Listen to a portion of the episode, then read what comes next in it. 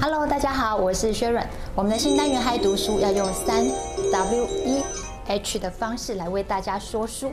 今天要谈的这本书呢是《股债双存获利六堂课》，作者游廷皓是人家所称的财经小鲜肉。这本书由经济日报出版。这本书的作者廷皓，他在开始的时候他就提到说，他为什么投资上面会犯错，就是他犯了全天下男人都会犯的错，太花心。他有两颗心，一颗是。没有耐心，另外一个是太贪心。没有耐心的部分是因为他看准一张股票，他进场投资，可是他还没有等到他有一个丰硕果实，在他小小的有一点收获的时候，他就把它收割了。所以呢，接下来他就眼睁睁的看着这张股票一直涨，一直涨，一直涨，他错失了就是享有最高报酬的那一段。太贪心的部分呢，是他后来投资期货，他把他的本金全部都压下去投资，结果呢，全部赔光了。因为在投资上面栽了一个大跟头，所以他就。痛定思痛，他就决定研拟出一套自己独特的心法，怎么样在股市里面稳健投资，在股海里面捞金。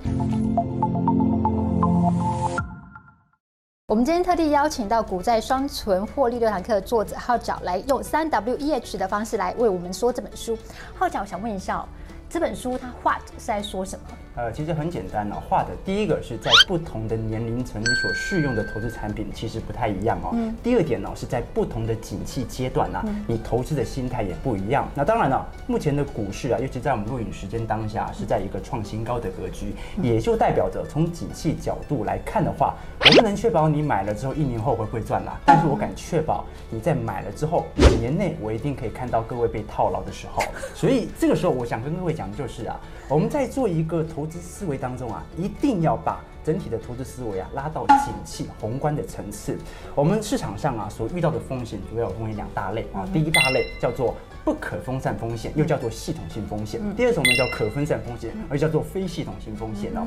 简单来讲，这种非系统性风险呢，就是一些成本风险啊、产业的风险啊。如果你买一档股票有一点风险，那你买很多档就可以把它给分散掉了。我们没办法告诉各位说一定能够暴赚，但是这本书是教各位如何稳赚，一定赚。那我的报酬率哦，差不多是十趴到十三趴。阿小，不好意思，我们今天影片还有另外一个目的，希望挑战八分钟能够说完一本书。如果超过八分钟的话，今日日报就会送三本书给投资朋友。我刚才看是八十分钟啊，是八分钟啊。哦，好，没事，好，那我们速度加快。哎，好，那慧，你觉得什么时候、什么情境下适合看这本书？呃，其实我个人认为啊，任何的情境底下都可以拿这本书来看。比如说你在泡泡面的时候，哦，比如说你在上厕所的时候，尤其这本书哦，很多观众朋友看完我的书之后都发现了，这本书写的节奏是非常非常快速的啊。我绝对不是要遮掩我写的很少，但是问题是。我们写的全部都是重点，节奏非常的快。那我们简单具体来讲一下，现在是高级期，我们该怎么做？现在我们应该要做的一个做法，第一个是适度的购买一些美国债券、美国公债，可以是基金，可以是 ETF 啊，准备做好景气避险的时候啊。第二点，你的一个配息型的部位。只要有资金，你仍然可以进行扩大你配息型的资产。为什么呢？因为我们在进行配息型资产配置的时候啊，其实是不在乎景气的高低，我们重点是资本的配息，而非资本利得啊。那谁适合呢？Who？嗯，谁适合看这本书？只要对投资有任何想要进行长期投资报酬的投资者，都可以来看这本书。这本书预计啦。最多能给你的报酬，如果你操作的好，大概是十趴到十三趴的报酬。也就是说，如果你想要超过这样的一个报酬，是没办法看我的书。我觉得。作为一个负责任的投资者啊，要给大家做一些观念上的借鉴哦。第一个，你必须把自己的投资观念给说清楚。啊这本书阐述的非常清楚啊，是进行股债上的一个配置。那第二点呢，你一定要把你这本书可能面对到的一个风险给提出来。我这本书也提到了，只要景气没波动，基本上我这本书的一个操作方式就会失效。但是景气通常都会有波动啊，这是我的前提。第三点最重要。就是我们在进行资产上配置的建议的时候，一定要告诉各位，我们预计你达到的报酬率是多少。那这本书呢，看它可以怎么使用？好，我们先讲第一个观念啊，这本书主打的是景气投资思维啊。最好的一个方式是，就是找到一个基期明显属于低点的时候作为买进，基期属于高点的时候把股票出清，同时进行债券型的一个避险。那到底是啊多高要卖，多低要买？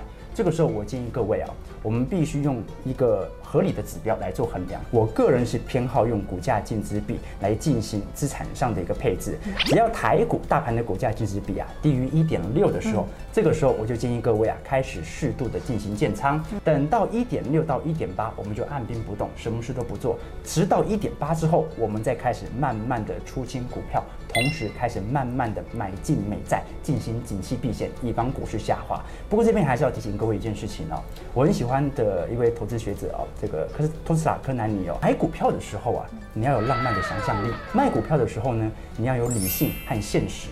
那这中间呢，你要睡觉。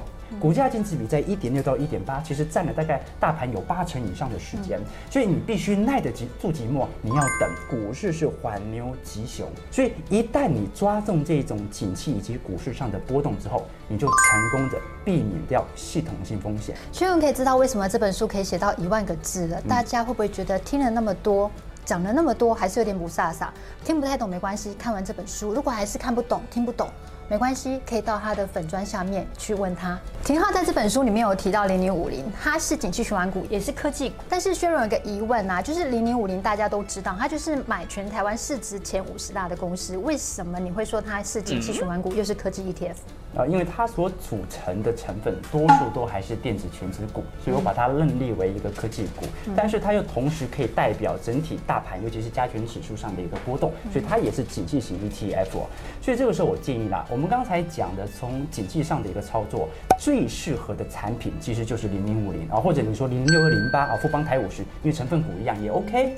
那如果这个时候你想要让整体的报酬率啊更加可观一点点的话，你可以适度的加入其他科技型的 ETF，波动性相较比较大。这些科技型 ETF 你会发现哦，主要还是锁定一些中小型的电子股，股性比较活泼啊，比这个全职股更活泼一点，所以整体的报酬啊可能比十三八还要来得高。但是也要注意到哦。也就是你在进行股票承接的时候，你接这些股票可能会造成亏损的幅度的一个状态，可能也会拉大，所以这也要小心一点点啊。既然我们要跟别人不一样，就是看书找茬嘛。那接下来我找茬下一个题目就是书里面有提到合库金的殖利率是，二零一四年到二零一九年平均大概三点五四。那我们呢，就是从 Good Info 里面去抓出来它的值利率，在二零一四年到二零一九年它的平均值利率。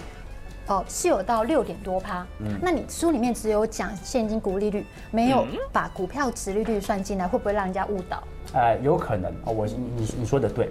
我的确在进行计算的当中啊，我主要都是以现金股利值利率，而没有把股票值利率给算进去。所以我在这一方面啊，进行现金股利值利率的运算，就想告诉各位啊，你预计可以拿到的现金有多少？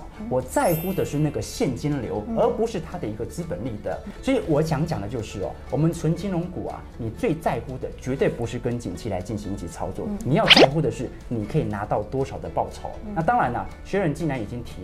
下次改版的时候，我再把股票折利率也加进去，也给大家做一些参考了。嗯，呃，薛润还想问说，前面有提到说这本书适合年轻、中年还有老年人，他们就是书里面会介绍他们有不同的工具。可是我有个疑问，大家都知道说年纪越大的话，债券的比重持有越高，那为什么中年龄跟退休年龄层这种，他的债券持比都一样，都是三成呢？呃，我的建议很简单哦，第一个，我们这边讲的债券呢是纯美债。因为美债是最具有避险功能的债券哦，那为什么说只持有三成呢？因为我们在进行股票上的一个长期部位扩张当中啊，有一些是配息型存股，所以可能景气就算滑落了，或者说呃股市已经到明显的高点，我也不会卖，因为我重点是领那个现金流，所以股票部位我相较起来认为可以比较大一点点哦。至于债券型的 ETF 或者债券型的。基金，我个人就建议啊，你在股市的高基期以及殖利率上弯的时候进行布局之后啊，是不是股市崩盘，基本上美债啦，照过去历年的经验来看的话，会替代替代性交易。所以，我们买美债的用意是在进行景气上的避险。你要赚的是它的资本利得，是价差，而不是美债本身所带给你的殖利率啊。美债殖利率现在非常非常低啦，所以我建议各位三成是因为。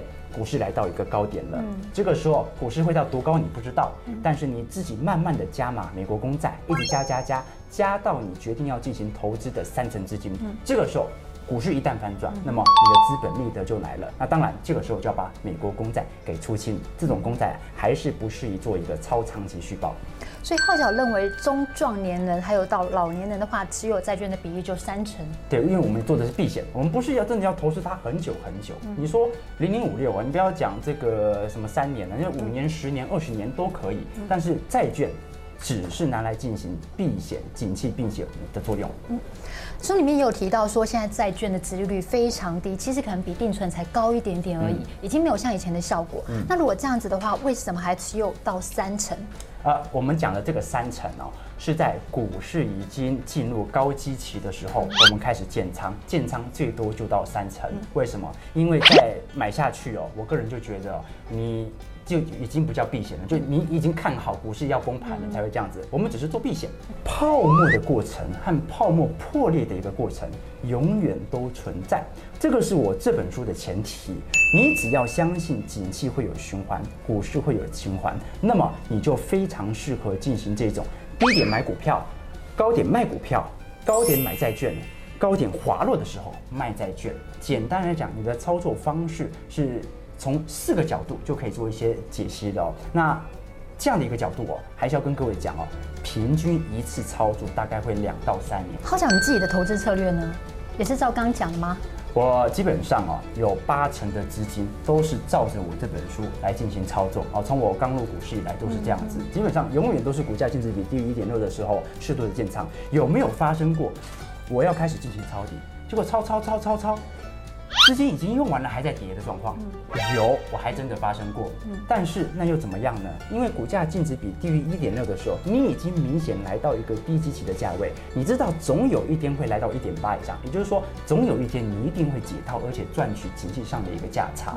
从我操作以来，其实我这本书啊也进行了回测二十年，这一套指标一直都是非常套用的，提供给各位。很谢谢号角，因为他讲的话真的非常的长，已经应该已经超过八分钟了，所以经济日报会送。我们三本书给投资朋友，想要知道怎么样拿书，看影片下方我们会告诉你怎么样拿到这本书哦。谢谢大家，拜拜。啊，对了，喜欢我们的影片要记得帮我们按赞、分享、订阅，一定要开启下面小铃铛才能够看到影片哦。谢谢大家，拜拜。拜。